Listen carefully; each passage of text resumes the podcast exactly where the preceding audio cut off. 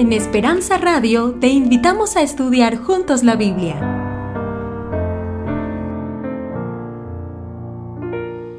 Palabra de Dios. Estuvimos estudiando durante toda esta semana incidentes especiales de las Sagradas Escrituras con base en el libro de Primera de Juan, Primera de Juan. Y vamos a ir a ese libro, Primera de Juan. El sábado pasado iniciamos juntos nuestra semana Prueba con Jesús, hablando de un hombre que pasó por distintas circunstancias, desde que fue llamado como diácono hasta que terminó como evangelista. Felipe, conocido como el diácono. Pero el día sábado también en la tarde hablamos algo acerca de encuentros. Y en, ese tema de encuentros mencionamos una historia del Nuevo Testamento, la del Hijo Pródigo. El día domingo en la noche hablamos acerca de la realidad y hablamos allí, presentamos un personaje, el paralítico de Bethesda, nuestra realidad, nuestra condición de pecado. Y también hablamos el día eh, lunes acerca de la lucha que todo ser humano tiene entre hacer su propia voluntad o la voluntad de Dios. Y mencionamos a un personaje llamado Naamán, que tuvo que descender tuvo que no solamente descender de su carro y entrar en el río Jordán para eh, bullirse siete veces, sino que también tuvo que descender de su orgullo, de su, su suficiencia propia. Ayer hablamos acerca de la muerte, sepultura y resurrección. Nos hemos sentido felices por las personas que han venido aquí adelante tomando decisiones por Jesús. Pero ¿sabe qué fue lo más bonito de todo esto? Que al hablar durante el día de ayer acerca de Nicodemo, no es una historia que quedó tan solo en el pasado, sino que también ahora es una historia para el siglo XXI. Hay personas que también quieren nacer de nuevo en Cristo Jesús. Y este próximo sábado, aquí en nuestra iglesia, tendremos un santo bautismo, un santo bautismo bíblico, como se bautizó el Señor Jesucristo, siguiendo el ejemplo de Jesús, y personas que van a nacer de nuevo del agua y del Espíritu. El Espíritu Santo que nos motiva, que nos mueve para hacer la voluntad de Dios. Mire cuántos motivos de oración hay aquí. Vamos ahora a abrir nuestra Biblia en el libro de Primera de Juan, el capítulo, Primera de Juan, capítulo 4. Voy a leer capítulo 4 de Primera de Juan, versículo 8. Primera de Juan 4, 8.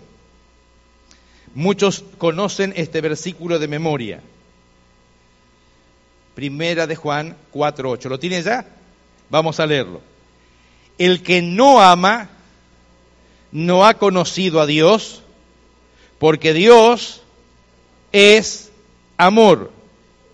En esto se mostró el amor de Dios para con nosotros, en que Dios envió a su Hijo unigénito al mundo para que vivamos por Él.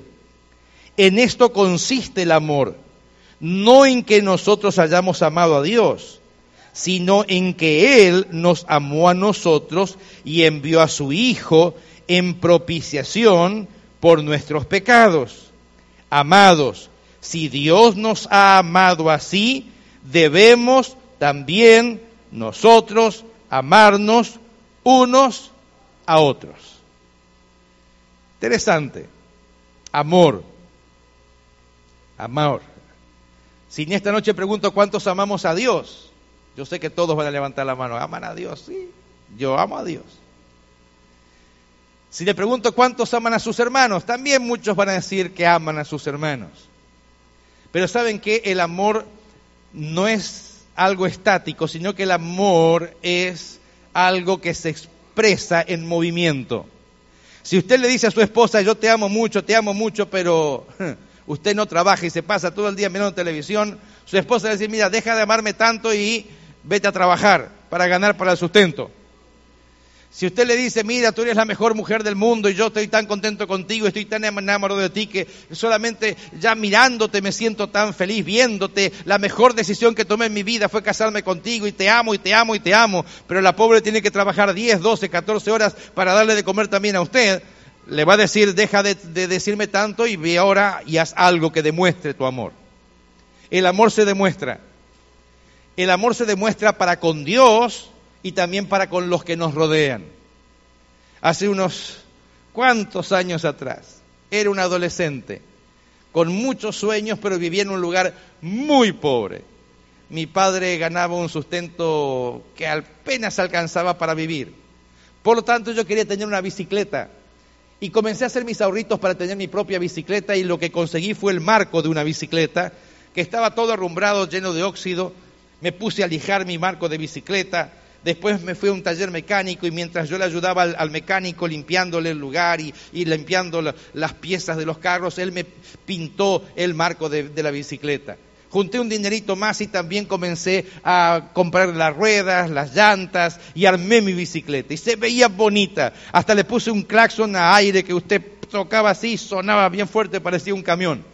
Mi bicicleta era mi mayor tesoro. La cuidaba, la limpiaba, pero un día decidí que la iba a vender. Y tomé una buena decisión, voy a vender mi bicicleta porque quería comprarme una mejor y quería una nueva y quería una que tuviese cambios y que tuviese esto y lo otro, así que puse un cartelito for sale, vendo mi bicicleta. Pasaba un día, dos días, yo pensé que la gente se iba a piñar para comprar mi bicicleta, que se iban a pelear por mi bicicleta, pero nadie ni siquiera me preguntaba. Pasó un mes, dos meses, y un día en la iglesia mi padre predicando habló acerca de que hay que hacer pactos con Dios. Y ese día decidí hacer un pacto con Dios.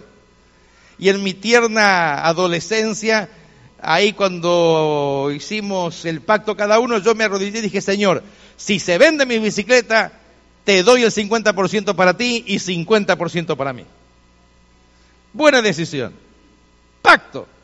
Tanto tiempo en venta, nadie la había comprado, así que dije, perdido por perdido, pongo pacto con Dios aunque usted le cueste creerlo, al día siguiente coloco mi cartelito, se vende mi bicicleta, la pongo en la puerta, no pasan 10 minutos y un joven viene y dice, ¿vende la bicicleta? Sí.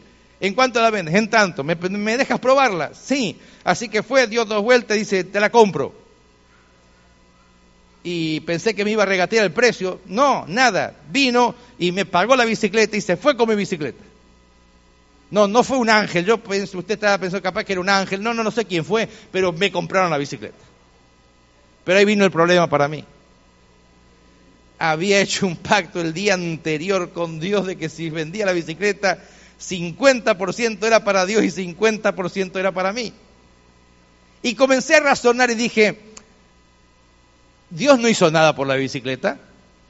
Yo fui el que la arreglé, yo fui el que trabajé, yo fui el que la vendí, yo fui el que hice esto, yo fui el que hice lo otro, esta es mi bicicleta, es mi bicicleta, y intenté justificarme a mí mismo para no dar lo que había prometido, pero no tenía paz en mi corazón. Me sentía por dentro molesto. Pasaba un día, dos días, un sábado, dos sábados, tres semanas, pasaban los diáconos y yo miraba cómo pasaban con la bolsita, con los platitos y yo decía, no, no le voy a dar, si es mi plata. Después de todo, eh, fue casualidad que justo se vendió. Pero después de algunas semanas no aguantó más y dije, Señor, tengo que darte lo que a ti te pertenece. ¿Para qué hice la promesa? Ya que prometí, voy a cumplir. Así que pasaron los diáconos, me dieron un sobrecito, coloqué la mitad del dinero. Cuando pasaron ahí, se iba el diácono y ya, adiós mi platita. Y volví a mi casa feliz me sentí tan contento. Hey, cumplí con Dios, qué bonito. Y ahora dije, Señor, con lo que me queda, tú prometiste que vas a bendecirme. Y, en, e, esta lección la aprendí en mi adolescencia. Así que te pido que con esto que me quedó pueda conseguir una buena bicicleta. No, no, no fue que conseguí una buena bicicleta. Conseguí una bicicleta diez veces mejor de lo que tenía. No solamente que con lo que me quedó la pude pagar completa, sino que todavía me sobró dinero. ¿Por qué? Porque cuando usted hace negocios con Dios, usted siempre gana. Lo voy a decir de vuelta. Cuando usted hace negocios con Dios, usted siempre gana. Usted nunca mezquínele a Dios. Dice aquí, lo acabamos de leer recién, ¿se acuerda? Que Dios es a amor. Y es un amor en acción, no es un amor estático, no es un amor tan solo de palabras. Dios es amor y quiere darte a ti más de lo que tú te imaginas. Lo que pasa que a veces la gente no cree que Dios le puede dar, entonces está tan encerrado en su propia opinión que piensa que tiene que ganarse todo. No, Dios quiere darte, Dios quiere bendecirte, Dios quiere prosperarte más de lo que tú te imaginas. Y sabes qué, no lo quiere hacer el año que viene, Dios quiere hacerlo esta semana. Y, no da el tiempo hoy, pero, pero podría contar historias de cómo Dios ha prosperado a la gente. Lo he visto aquí cómo Dios ha dado papeles a gente que tenía ya orden de deportación y Dios le concedió los papeles de erradicación, cómo Dios le concedió a las personas que no tenían ninguna posibilidad de tener un buen trabajo, buenos trabajos, cómo ir a un, jefe de, que le estaba pagando 8 dólares y de una semana para la otra pasara a cobrar 35 dólares la hora. Hoy, ¿cómo puede ser? Colócate en las manos de Dios, prueba con Dios y con Dios nunca fallas. ¿Sabes qué? Dios jamás falla. Prueba con Jesús y Él nunca falla. Dice aquí que si tú dices que amas realmente a Dios, pero ahora aborreces a tu hermano, estás mintiendo. ¿Por qué? Porque si dices que amas a Dios, que, que, que, que no lo ves, y a tu hermano que lo ves no lo amas, entonces es mucho más difícil que amas también a Dios. Ahora viene aquí lo interesante. ¿Cómo se manifiesta el amor? ¿Por qué la iglesia adventista de San José, California, organizó esta campaña de evangelización? ¿Sabe cuál fue la motivación? ¿Sabe lo que motivó esta campaña? Amor. ¿Amor hacia quién? Hacia toda la comunidad. ¿Sabe usted por qué están regalando todos los días libritos o cositas aquí a las, que sacan los numeritos? ¿Saben por qué lo hacen? Por amor. ¿Saben por qué estamos nosotros felices cuando una persona decide por Jesús? No, no, no es porque la iglesia esta quiere tener más miembros. No, quiero, quiero decirle de corazón, esta iglesia está llena de gente. Si usted viene aquí los sábados, este lugar está lleno arriba y abajo. Eh, está la casa llena. Pero nos, nos hemos olvidado de amar y de amar a las personas. Y como las amamos, se organiza esta semana de evangelismo, porque queremos que todos conozcan lo hermoso que es seguir a Jesús. ¿Y sabe usted cómo se experimenta eso? A través de nuestra dadivosidad, nuestra generosidad. ¿Por qué? Porque esta campaña, esta semana de evangelismo, significó amar a las personas y como las amamos, hemos colocado los recursos de esta iglesia al servicio de las personas. Podrían decir la gente de tesorería, el pastor y demás, no, no, no hay dinero, no hay recursos, no, no. Por amor a las personas, esto tiene que hacerse. ¿Y sabe qué? Cuando usted prueba con Jesús, Dios quiere darte mucho más de lo que tú te imaginas en esta noche. Por lo tanto, hoy, ahora, voy a pedir que la gente de la música van a pasar a cantar un canto. Y mientras ellos cantan, todos los diáconos van a entregarle a usted un sobrecito es para una ofrenda especial. Es una ofrenda de amor. Es una ofrenda de prueba. No, no, no, no, no conmigo, ni siquiera con los pastores de la iglesia. No es con, no, ni con, es usted y Dios. Los diáconos van a entregarle un sobrecito para una ofrenda especial. Una ofrenda de probar. Probar a Dios y probar con Dios. ¿Y sabe qué? Mientras ellos juntan esta ofrenda, quiero que usted coloque en su corazón la razón por la cual usted la da. Señor, la doy porque te amo a ti. También la doy porque amo a mi hermano. Señor, también doy esta ofrenda porque deseo que se predique el Evangelio. Esta ofrenda es dedicada enteramente a la predicación del Evangelio. Es para que las personas que no tienen una Biblia puedan tenerla de regalo. Es para que las personas que no tienen cómo estudiar la Biblia en forma organizada tengan un estudio bíblico es para que haya predicadores, es para que haya elementos con los cuales satisfacer las necesidades de la gente. Por lo tanto, en esta noche nuestros hermanos diáconos van a pasar aquí al frente a recoger ahora este sobrecito, esta ofrenda voluntaria. Voy a pedir que la gente de la música, por favor, venga aquí adelante, pero mientras ellos juntan esta ofrenda, ellos van a cantar. Pero no queremos que usted dé una limosna. No, no, si usted va a dar una limosna, déjelo para usted, no, no se preocupe. Queremos que usted ahora dé una ofrenda de amor. No, no, no amor hacia una persona, no, no, amor hacia Dios, hacia las personas que usted desea que Cristo alcance con la predicación del Evangelio. Amor hacia aquellas personas por las cuales Cristo murió. ¿Y sabe qué? Si el Señor no le da más, no le da más, si el Señor no le bendice y le prospera, llámeme por teléfono, hable conmigo. Dios jamás falla.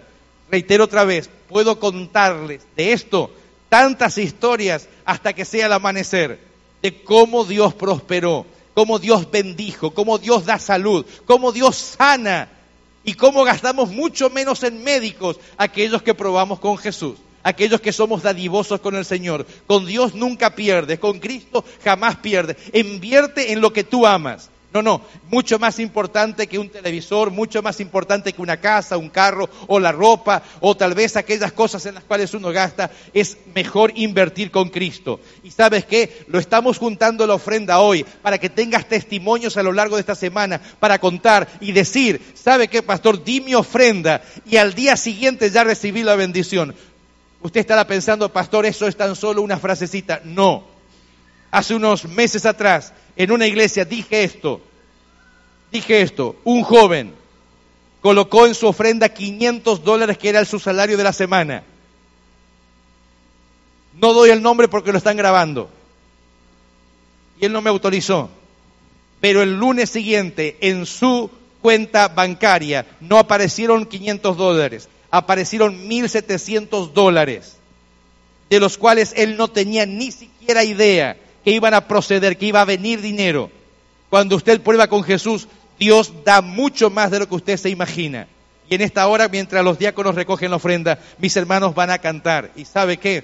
Disfrute de probar con Jesús. El canto, por favor.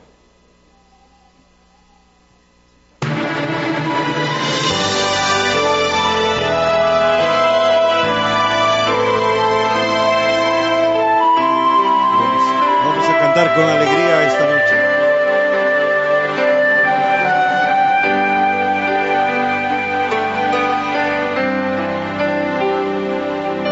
Has venido aquí con todas tus heridas, anhelando en tu vida un nuevo día con Jesús.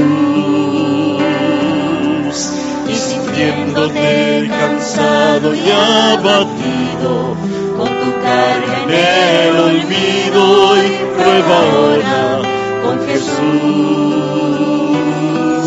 Cuando sientas que tu causa está perdida y no encuentras la salida, prueba ahora con Jesús.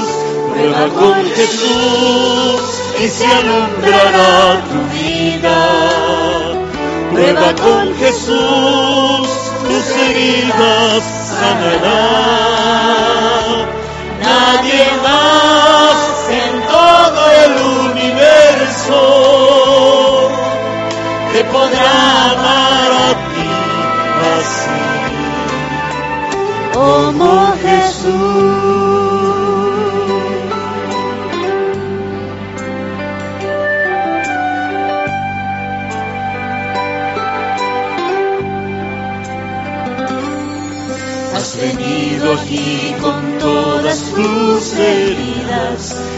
anhelando en tu vida nuevo día con Jesús.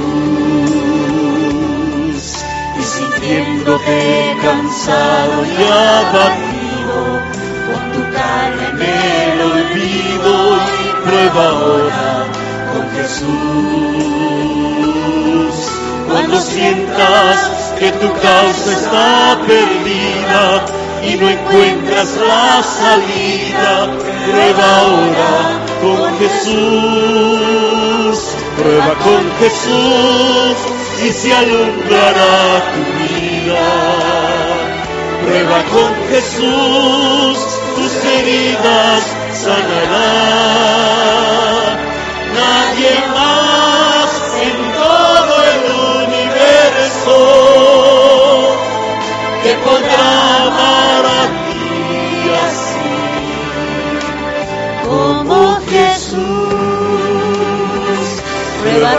Jesús y se alumbrará tu vida.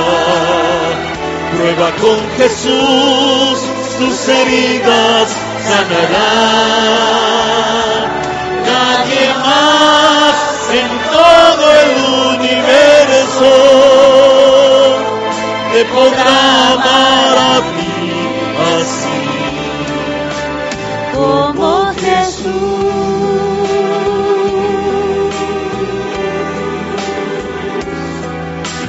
Limite amor ti así como Jesús,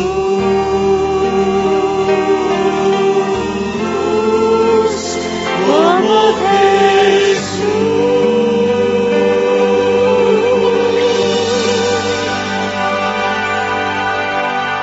Bueno, ella tiene su sobrelista ofrenda lista. Los diáconos están allí al costadito para pasar. Usted levante la mano para entregarlo allí. Queremos orar por esta ofrenda, no solamente para pedir que Dios la pueda bendecir y ser utilizada sabiamente, sino también para que pueda ser multiplicada y para que también el Señor pueda proveerle a usted mucho más de lo que ha dado. Queremos orar, pero queremos terminar de juntar esta ofrenda y, pedir que los diáconos y diaconisas vengan aquí adelante. La gente que está en el sonido, no sé si se da cuenta que este micrófono se corta. No sé si tendría tal vez uno diferente que no corte. Puede ser problema de batería o tan solo de, eh,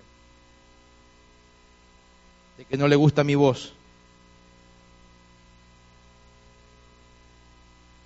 Yo tengo aquí, a ver, utilizo este entonces. Ah, ¿Está la gente allí? Hola, oh, con este tengo voz de hombre, qué bonito. Lástima que no está Carmen ahora, ¿eh? Mire qué bien, uy, que se escucha bien con esto. Muy bien, ¿ok? Los diáconos y diaconisas, entonces que vengan aquí adelante con la ofrenda y vamos a orar. Cuando hayan terminado de, recogerla, vamos a, a, orar por esta ofrenda. Pedimos, invitamos que vengan aquí al frente para orar. Si usted tiene motivos de oración, aquí tenemos también nuestro cofre de oración y tenemos nuestra Biblia abierta en el libro de Primera de Juan capítulo 4. Allí estamos juntos, eh, vamos a partir de esa lectura en el día de hoy. Muy bien. Hay más personas, levante usted su mano si no entregó su sobrecito para que puedan también recogerlo si alguien todavía no lo ha entregado. Vamos a orar. ¿Cómo? ¿Faltan más gente todavía? Muy bien, vamos a esperar por las personas que tienen que venir allí. Gracias, hermana, por avisarme. Allí están viniendo los diáconos. Muy bien. Muy bien. Gloria al Señor. Hay más personas haciendo su pacto. Qué bonito. Gloria a Dios.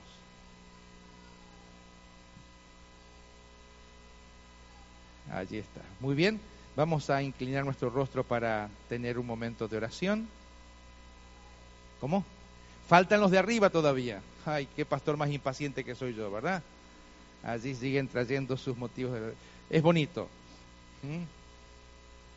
Allí vienen nuestro hermano y vamos a participar de este momento especial de, oración y dedicación. Nuestros hermanos que nos miran por el internet, escuche bien. También pueden ustedes participar, los que nos están viendo por internet o escuchando en la radio, a través de esta ofrenda. Tan solo tiene que hablar con nuestro pastor, con nuestros hermanos de aquí de la iglesia, decir quiero enviar mi ofrenda allí a la iglesia y también puede ser recibida con todo, con todo cariño aquí. Vamos a orar. Querido Padre, mis hermanos han pactado contigo, han dado una ofrenda de sacrificio, no dieron lo que les sobraba, tal vez más de uno de ellos dieron inclusive lo que necesitaba, pero lo han hecho porque te aman a ti, también aman la predicación del Evangelio y quieren que este Evangelio llegue a todo el mundo para testimonio a todas las naciones, así viene el fin.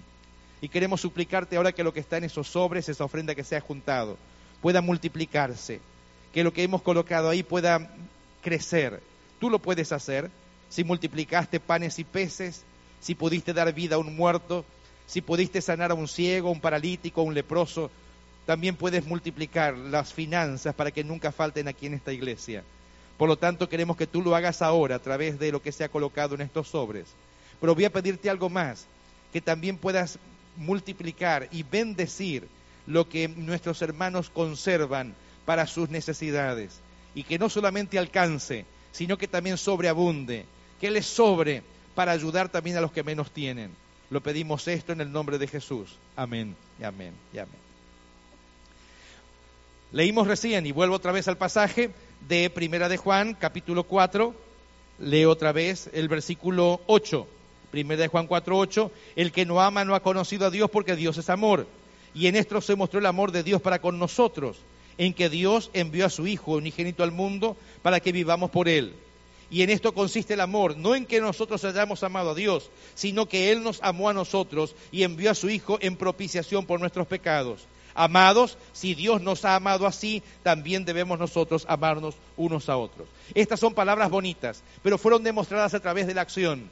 Estudiamos el día de ayer un personaje, Nicodemo. Cristo le dedicó tiempo a Nicodemo, no solamente para hablar acerca de lo que Nicodemo quería saber, sino para ofrecerle a Nicodemo también la vida eterna, para ofrecerle la salvación, para ofrecerle el perdón de los pecados.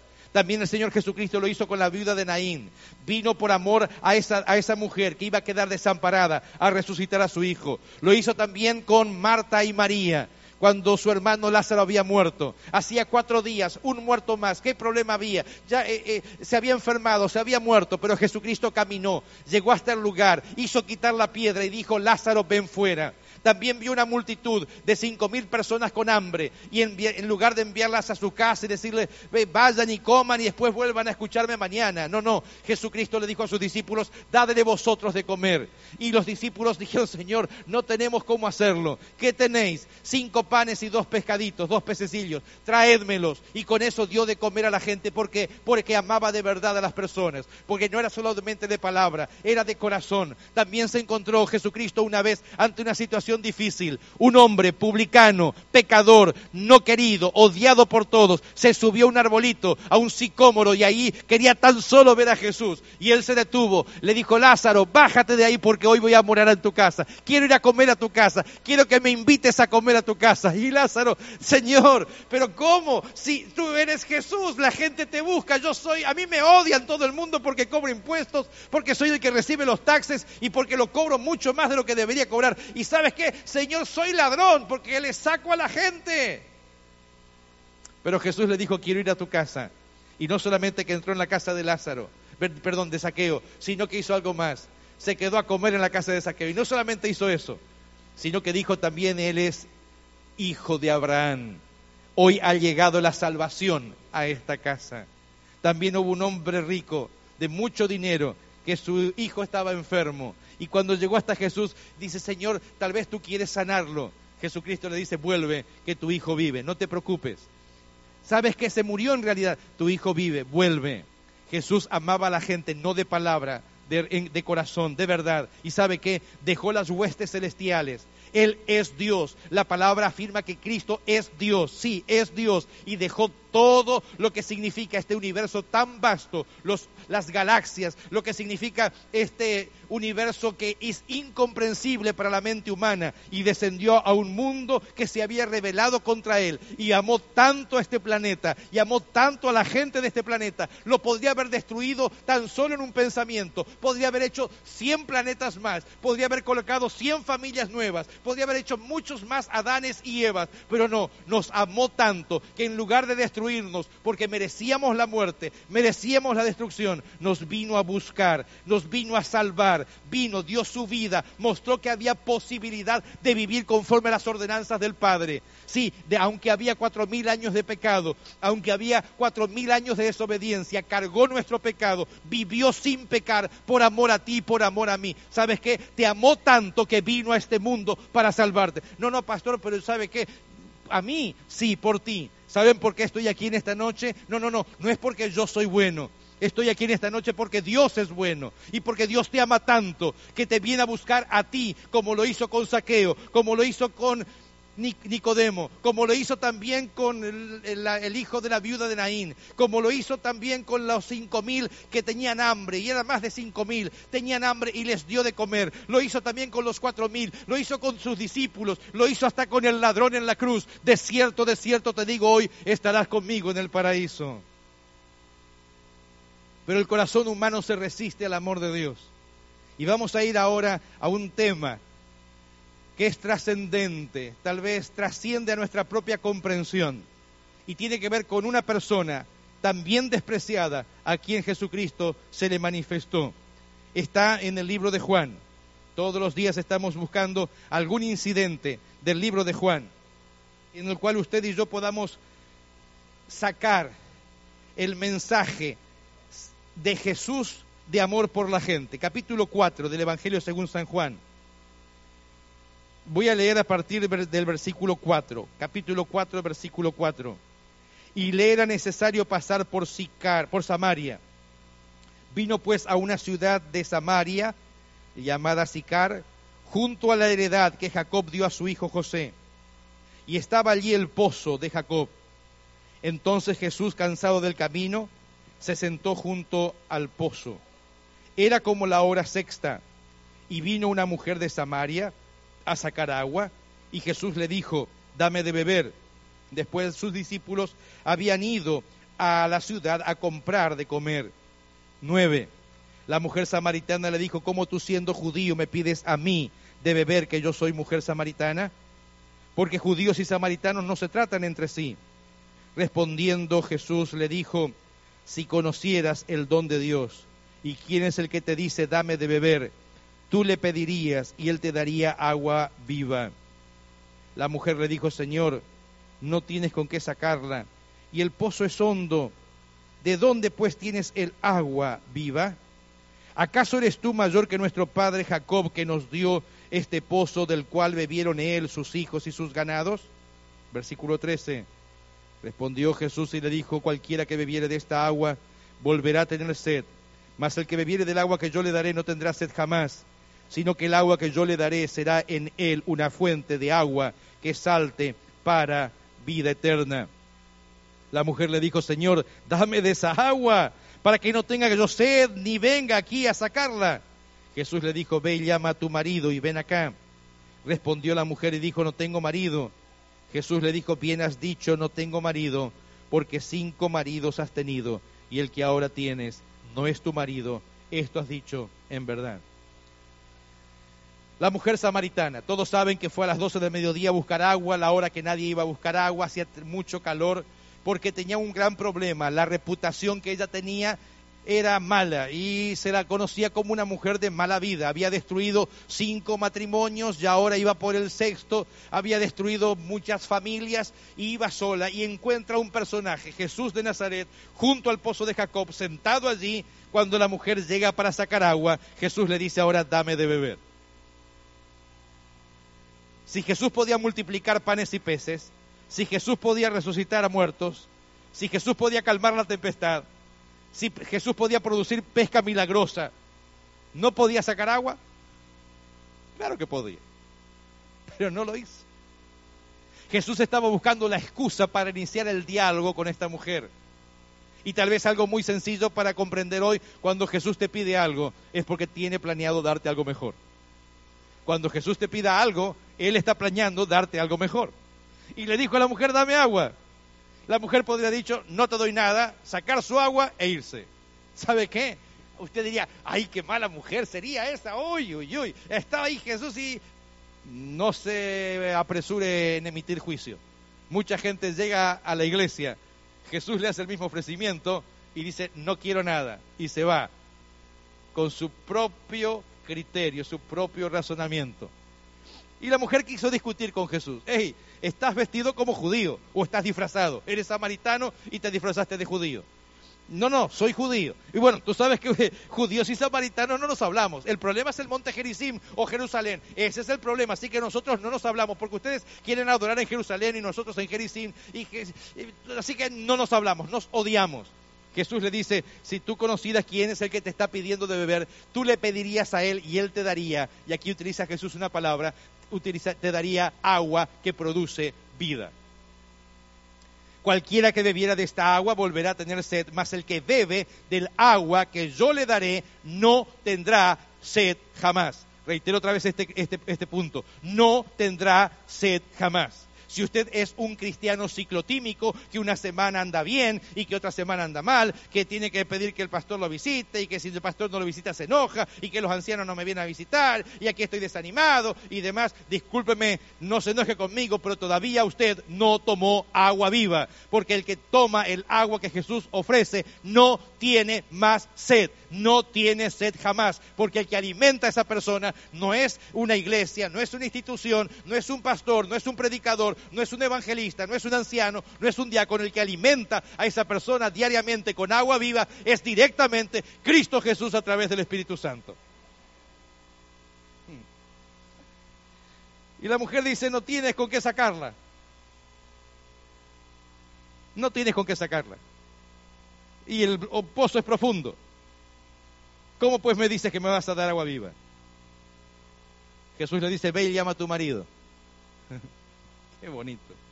Ay, cuando Jesús hace preguntas, Jesús sabía lo que estaba haciendo, no solamente sabía, sino que Jesús llegaba a donde él quería llegar. Ve y llama a tu marido, así yo te explico cómo sacó el agua sin tener nada con que sacarla, el agua viva.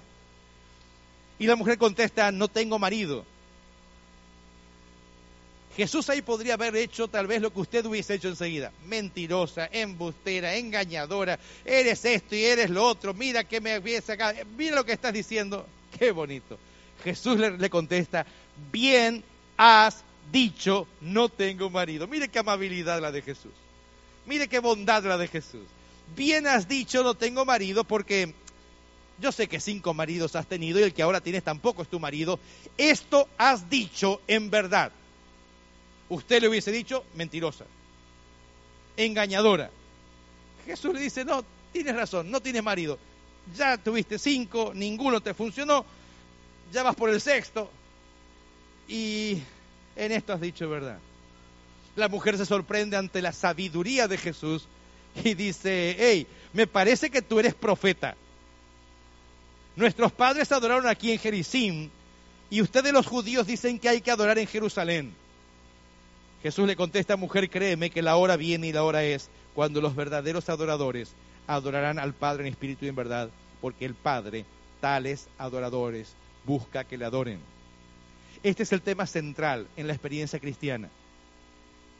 El tema no es aquí, y muchas veces la gente se queda estudiando esta, esta historia de la samaritana en el tema del agua, y es importante sin duda. Pero el tema más trascendente es adoración. ¿A quién adora usted? No, pastor, yo adoro a Dios. ¿Está seguro que usted adora a Dios? Cuando los tres ángeles que están mencionados o, vistos aquí en este hermoso vitró hablan acerca del tiempo del fin, recalcan muchas veces la palabra adorad a aquel que hizo el cielo y la tierra, el mar y las fuentes de las aguas. ¿A quién adora? Y usted estará pensando, yo adoro a Dios. ¿Está seguro que adora a Dios?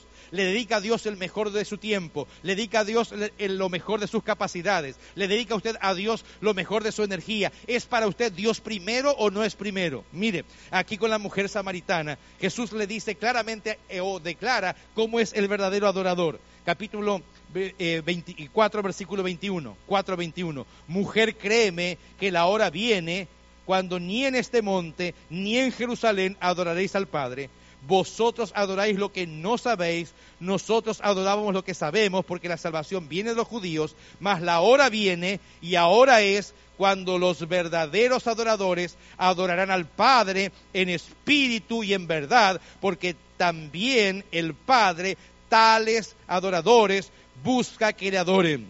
Dios es espíritu y los que le adoran en espíritu y en verdad es necesario que le adoren. Yo sé que tal vez alguien se va a sentir incómodo con lo que voy a mencionar ahora, pero este templo que se edificó hace tiempo atrás, que se invirtió aquí dinero y que se construyó, se hizo con un propósito. Y sin duda el día que lo dedicaron dijeron que iba a ser para la adoración de Dios. El mundo cristiano dice que adoramos a Dios y tenemos tremenda cantidad de iglesias, templos, catedrales, basílicas tremendas, pero ¿sabe qué?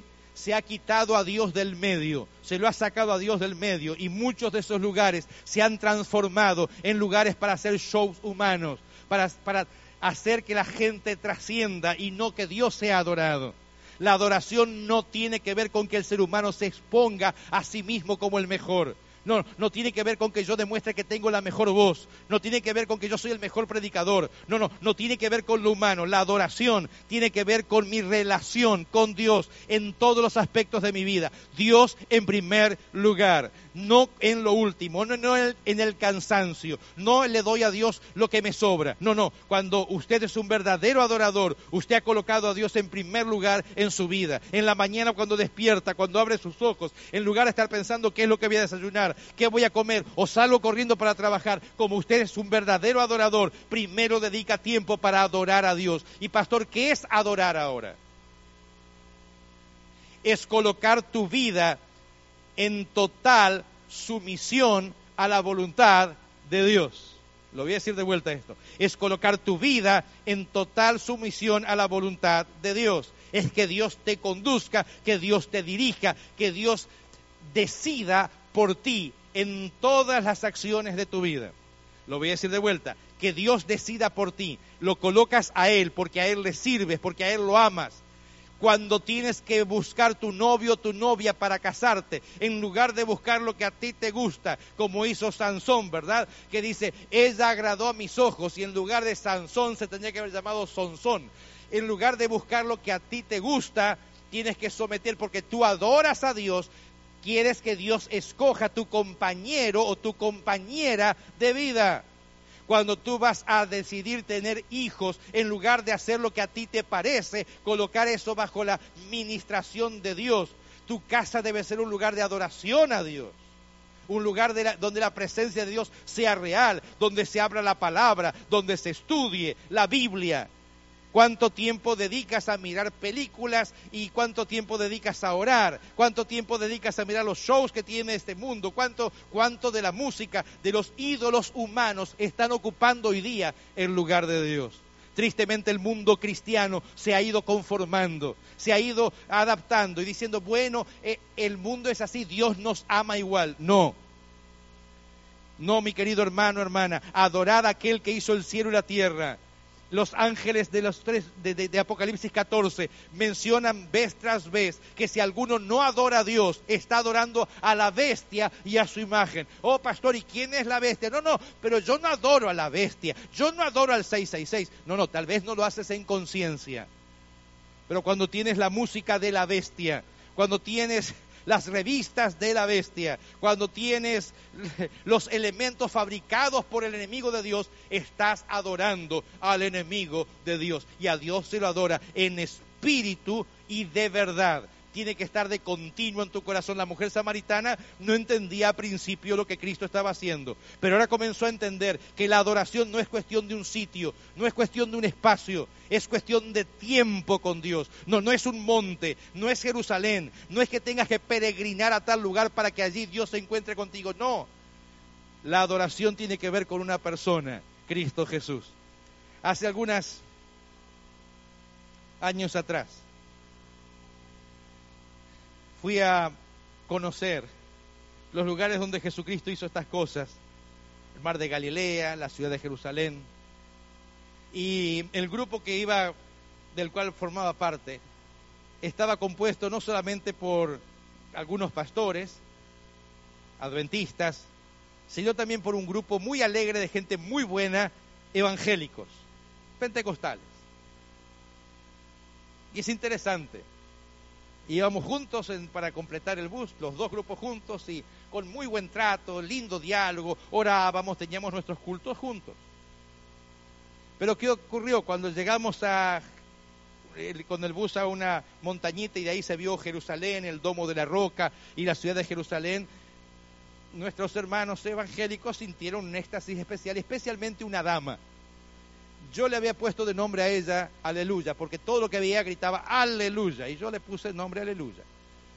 Y, y, esta aleluya cuando vio Tierra Santa pidió que el chofer, perdón, Jerusalén, que el chofer parara el, bus que, andábamos y él paró, nos bajamos ahí para tomar una foto y demás, muy bonito el lugar, y la hermana esta se arrodilló y comenzó a avisar el piso, la tierra.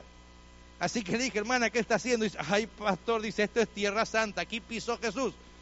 Le digo, hermanita, discúlpeme, pero ya hace mucho tiempo que pisó Jesús por acá, ya no pisó más, aquí está pisando la gente. No, no, no, pero esta tierra es santa, así que juntaba piedras de aquí, juntaba hojas por allá, pedazos de madera de aquí, se quería llevar todo lo que encontraba porque era para ella santo. Llegó el momento de entrar a lo que se conoce como el Santo Sepulcro. Para aquellos que han estado alguna vez allí, el Santo Sepulcro en realidad eh, no se sabe bien dónde está, pero la tradición dice que está en un lugar que está cuidado por la iglesia copta, pues también están em, este, sacerdotes católicos allí. Es un lugar de mucha, eh, de varias iglesias cristianas o religiones cristianas que están intentando cuidar ese lugar, que es el más antiguo que aparentemente fue el Santo Sepulcro. Para entrar a ese lugar es un lugar este, muy oscuro porque se prendieron muchas velas, así que el techo está negro. Y como era el tiempo de la sepultura de Jesús, se dividía el compartimento de la tumba en dos partes. La primera el lugar para las plañideras y el segundo para colocar el cuerpo del, del fallecido, del muerto. Por lo tanto, en ese lugar es muy bajito, todo oscuro, no se puede usted este, estar haciendo demasiado ruido, le hacen entrar y lo hacen salir de a dos personas, tiene que hacer una, una línea. A mí justamente me tocó entrar con aleluya. Así que pasé yo primero, ella venía detrás mío por ese orden, así que yo me agaché para pasar, ella también se agachó, vimos ahí el lugar de las plañideras y demás, y ahora hay un mármol bien grande que está allí, donde teóricamente fue colocado el cuerpo sin vida de Jesús. Cuando esta hermana vio esto, se puso a llorar, se tiró sobre el mármol y lloraba y decía, aquí pusieron a mi Señor, aquí pusieron a mi Jesús, ay Jesús, gracias, y muy emocionada. Yo dije, hermana, está bien, pero ¿sabe qué? Vamos a salir de aquí. No, no, no, de aquí no me saca nadie. Este es el lugar donde fue puesto Jesús y demás. Y dice, sí, pero hermana, sabe que hay una línea afuera que va a querer entrar. Así que después de eso, el monje copto eh, eh, pegó un grito en, español eh, y en inglés y no sé qué otro idioma más utilizó para decirnos que salgamos. Ella no quería salir y dije, hermana, discúlpeme, yo me voy. Así que ella había estado llorando, yo salgo primero, me agacho porque tiene un dintel de piedra, ¿verdad?, que cubre el lugar. Y como la hermana venía con sus ojos llenos de lágrimas, no vio el dintel y se dio la nariz contra esa piedra. Todos los amenes y aleluyas y gloria a Dios y demás se terminaron y comenzaron una cantidad de malas palabras, una detrás de la otra. Yo me di vuelta para mirarle y no, no podía creer le comenzó a correr un hirito así de sangre, me agacho en la segunda salida para salir ahora ya hacia afuera y la hermana se pega en la segunda lugar también. Ahí terminó todo lo que era santidad y salvación. Terminó todo lo que era gloria a Dios y aleluya. Terminó todo lo que era consagración y agradecimiento. Comenzó a decir, esta gente, ¿cómo va a poner eso tan bajo? No se da cuenta que uno no lo puede ver, que acá está todo oscuro. Y una cantidad de insultos con malas palabras que yo ni siquiera sabía que existían. ¿Qué es adoración? ¿Es que usted tenga en su casa un muñequito? ¿Es que usted prenda una vela? ¿Es que usted haga una peregrinación? Eso no es adoración. Adoración es someter incondicionalmente tu voluntad a la voluntad de Dios. Es decirle, habla Jehová que tu siervo oye. Ahora, ¿sabe cómo ora la gente? Escucha Jehová que tu siervo habla. No, no, no. La oración es habla Dios que tu siervo oye. Guíame en lo que tú creas que es mejor para mí, lo que debe ser transformado en tu vida, cambiado en tu vida. La gente vende hoy día a Jesucristo por una cerveza, cambia la fe cristiana por el sexo, cambia la fe cristiana por un trabajo, cambia la fe cristiana por ser obediente a su propio deseo. Adoración es entender que el día sábado es el día del Señor, no porque lo dice la iglesia adventista, el día sábado es el día del Señor porque lo dice la palabra de Dios y Dios lo escribió con su propio dedo y punto. No hay manera de discutir esto. Diga lo que digan, intente el ser humano inventar lo que quiera, pero Dios tiene un día de adoración y a Dios se lo adora en su día, en espíritu y en verdad. Pero los seres humanos quieren justificarse, quiere decir no tengo tiempo. Para lo que tú quieres tienes tiempo, pero para Dios no tienes tiempo. Para lo que a ti te interesa tienes tiempo. Cuando quieres ver un partido de fútbol o cuando quieres ir a un lugar o a un recital de música, tú haces tu tiempo. Pero cuando Dios te dice, ahora dedícame un día para que estemos en comunión porque quiero bendecirte, ah, no tengo tiempo. ¿Sabe qué, pastor? No es que yo trabajo ese día, no es que me conseguí un part-timecito también. Y trabajas aquí, trabajas un part-time, more, time, y overtime, y full time, y, y ¿sabes qué? Después te pegas un infarto y te mueres. Se te terminó todo. Y todo lo que juntaste, ¿qué pasó? No fue nada. Quedaste sin nada. Manos vacías. Temed a Dios y darle gloria, porque la hora de su juicio ha llegado. Y adorad a aquel que hizo el cielo y la tierra, el mar y las fuentes de las aguas. Esta es una iglesia que no se conformó a este siglo. La iglesia adventista no está conformada a la, conveniencia humana. No, no, es que la cultura, pastor, no, no, no, ¿qué cultura? Es la Biblia y nosotros seguimos la cultura de la Biblia, lo que la palabra de Dios enseña. Si Dios lo dice, eso es lo que hay que hacer. No, no, es que yo, pastor, sabe que vengo de otra cultura. No, no es otra cultura, mi querido hermano, hermana. Es seguir a Jesucristo. lo que Él dice, como Él lo dice, y hacer su santa voluntad y adorarle ahora, no tan solo al cantar un canto, adorarle en mis decisiones. Cuando alguien viene a proponerte algo incorrecto, adorar a Dios y decir no, al Dios que yo sirvo, al que Él me está viendo, el que me ama a mí, Él va a proveer. No, no, pero yo te voy a dar más. No, no, no, Él va a proveer. Él me va a dar mucho más de lo que tú te imaginas, porque yo le adoro a Él. ¿Sabe qué bonito es acostarte a dormir eh, eh, cada noche y saber que puedes descansar en paz? Que tienes a tus hijos en sujeción. Oh, pastor, ¿por qué mis hijos se van? Porque mis hijos no me respetan. Tal vez no te respetan porque tú no respetas a Dios. Tal vez no te respetan porque tú blasfemaste el nombre de Dios. Tal vez no te respetan porque vieron que tal vez no vivías una vida conforme a la voluntad de Dios. Coloca tu vida en armonía con Dios y vas a ver cómo Dios te trae a tus hijos de vuelta. Cuando ven ahora que Dios es real, que Dios es importante, que es lo más importante en nuestra familia, en mi hogar. Dios es lo más importante. No hay ninguna otra cosa más importante. Tenemos cansancio, tenemos esto y lo otro, pero Dios ocupa su primer lugar en todo momento cuando comemos. No, no, no. No solamente decimos gracias por la comida que nos Señor, danos también siempre la capacidad de compartir con el que menos tiene. Provee de mis hijos, cuídalos ahora. Bendícelos si está haciendo tu voluntad. Si están lejos de ti ahora, repréndelos para que vuelvan a tus caminos. Oh, hoy día oramos también por las ofrendas. También hemos orado por lo que usted tiene en su bolsa. Pero ¿sabe qué? Si usted quiere que Dios bendiga lo que usted tiene en su bolsa y que Dios multiplique su dinero, dedique ese dinero a Dios e inviértalo conforme a la voluntad de Dios y no conforme a su propia voluntad. Sométalo en lo que va a gastar, en lo que va a comprar. Y le voy a hacer una pregunta sencilla. Si usted pidió que Dios bendiga su dinero, ¿sería bueno invertirlo en un CD de música que no alaba a Dios? ¿Sí o no? No. Si usted pidió que Dios bendiga su dinero, ¿sería correcto invertirlo ahora en películas que blasfeman el nombre de Dios? No. Si usted pidió que Dios bendiga su dinero, ¿sería correcto invertirlo en aquello que vaya a ser tan solo para su vanagloria, para glorificarse a sí mismo? No.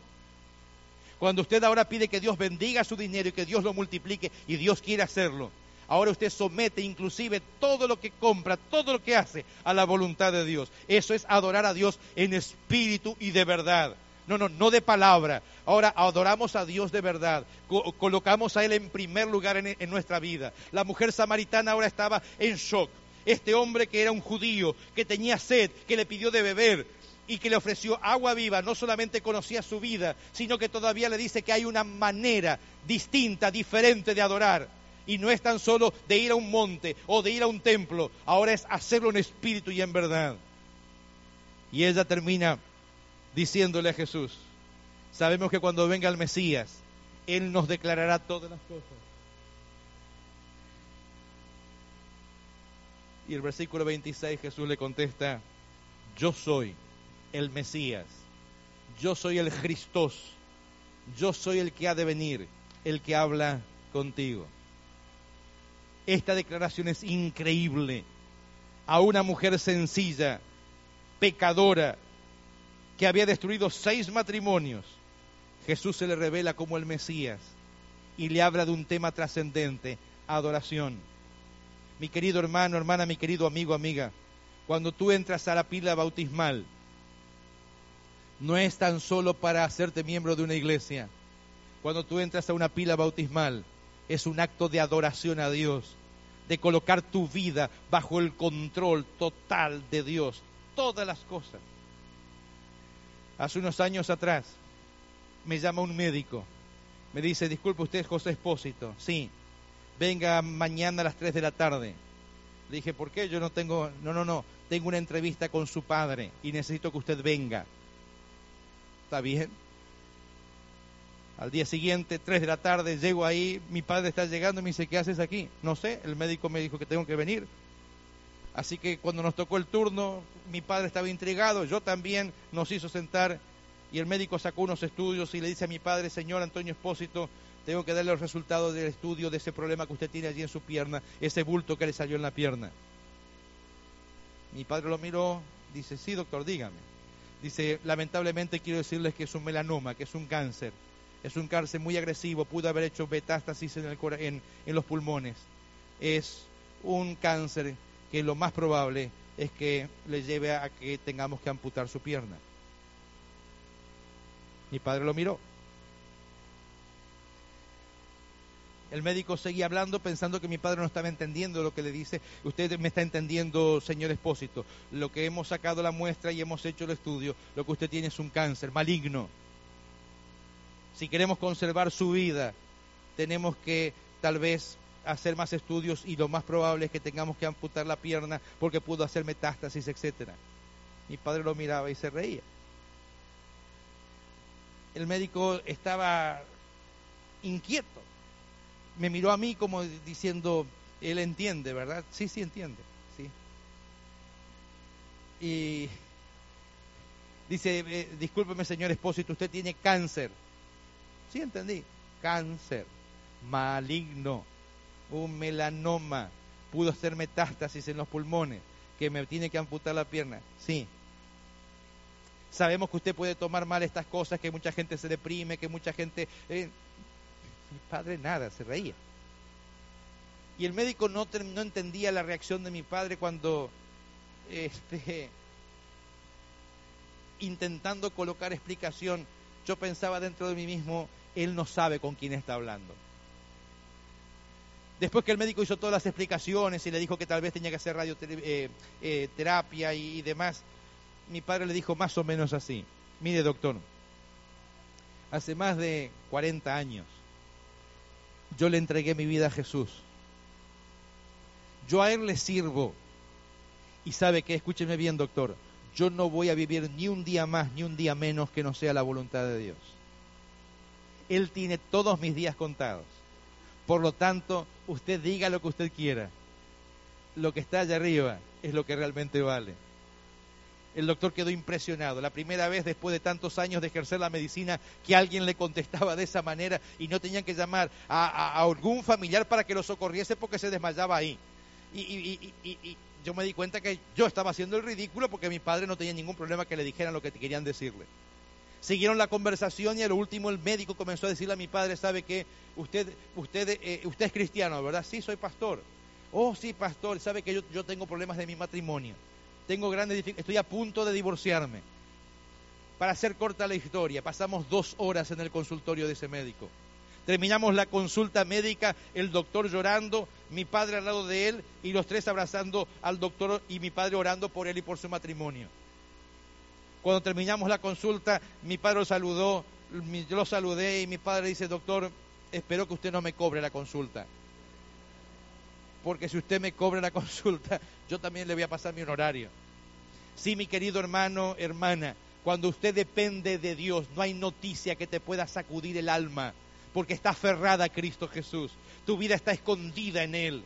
¿Sabes qué? A mi padre no le amputaron la pierna. ¿Sabes qué? Mi padre no hizo metástasis. ¿Sabes qué? Mi padre no murió de cáncer el día que Dios determinó mi padre falleció, descansó en Jesús, por voluntad de Dios, cuando Dios lo decidió, de la forma como Dios lo decidió, y por causa de esa muerte, ya más de 200 personas ¿Cómo ocurrió esa muerte? Entregaron su vida a Jesús. Cuando usted depende de Jesús, cuando usted adora a Jesús y lo hace de todo corazón, cuando no te resistes a su llamado, cuando tú decides colocarte en su camino, cuando tú decides seguir y amar a Dios de corazón, no de palabra, ahora viene la paz del alma, que no importa lo que diga eh, migración, no importa lo que diga un médico, no importa lo que diga un psicólogo, no importa lo que diga un psiquiatra, cuando tu vida está en Cristo, descansas en Él, confías en Él y caminas feliz cada día. No necesitas antidepresivos, no necesitas que otros te estén ayudando, no. Ahora eres feliz en Cristo Jesús. Este es el mejor ofrecimiento. Jesús se lo hizo a una mujer samaritana. Esa mujer tomó agua viva. ¿Y sabe qué? Lo más interesante de esta historia, que fue y anunció a toda la ciudad, encontré al Mesías, encontré a Dios, a Dios con nosotros. Emanuel vino a este lugar, hablé con él, dedicó tiempo para mí, una mujer desahuciada de toda reputación humana, desahuciada de todo concepto digno del ser humano. El que habló conmigo era Dios mismo, me ofreció agua viva y mi vida es transformada por su poder. ¿Quieres en esta noche, mi querido hermano, hermana, mi querido amigo, amiga, beber esa misma agua? que no te va a dar sed jamás, que aunque todos te dejen, aunque alguien te maltrate, aunque otro te ofenda, aunque otro te diga, no te va a afectar, porque ahora has tomado del agua que produce vida. Y no me da el tiempo hoy para ir, pero si tú vas al Apocalipsis, dice que el Cordero los pastoreará y los guiará a fuentes de agua viva. Gloria a Jesucristo. Gloria a Jesús. ¿Sabe qué bonito usted y yo pasar juntos la eternidad? Y de mes en mes y de sábado en sábado presentarnos delante de Jesús para adorarle. Y ahora no tener sed jamás porque la muerte, el dolor, el sufrimiento terminó para siempre. No habrá más discriminación. No habrá más eh, personas que se llamen ilegales. No, no, no. De paso, usted no es ilegal. No hay ilegales en este planeta. El único ilegal es el diablo. Él es ilegal porque Dios hizo este planeta para el ser humano. Si usted es ser humano, si usted no viene de otro planeta, y si usted nació en este planeta, y usted es hijo de un hombre y una mujer, y usted es humano, usted es legal, porque este planeta Dios lo hizo para la raza humana. El diablo es ilegal, él irrumpió aquí, y a él va a ser destruido para siempre. Y los que vivimos conforme a la voluntad de Dios, nos presentaremos delante de él para adorarle cada sábado de cada mes por las edades sin fin. No puedo terminar esta noche sin hacer una invitación. Yo voy a orar por los pedidos que están aquí pero también quiero orar por aquellas personas que quieren participar de esta vida eterna en Cristo Jesús. Si usted ya pasó anoche y decidió ya bautizarse, no venga hoy aquí al frente. Ya usted decidió, ya decidió bautizarse. Pero si usted todavía no había tomado su decisión, yo quiero invitarle que venga aquí adelante porque quiero orar por usted. ¿Hay alguien más que va a venir aquí al frente? Venga ahora. No se pierda este momento de oración.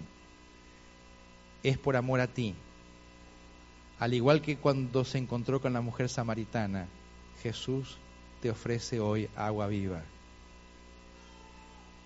Es para ti. No dejes pasar la ocasión. Ven aquí adelante. ¿Queda alguien más?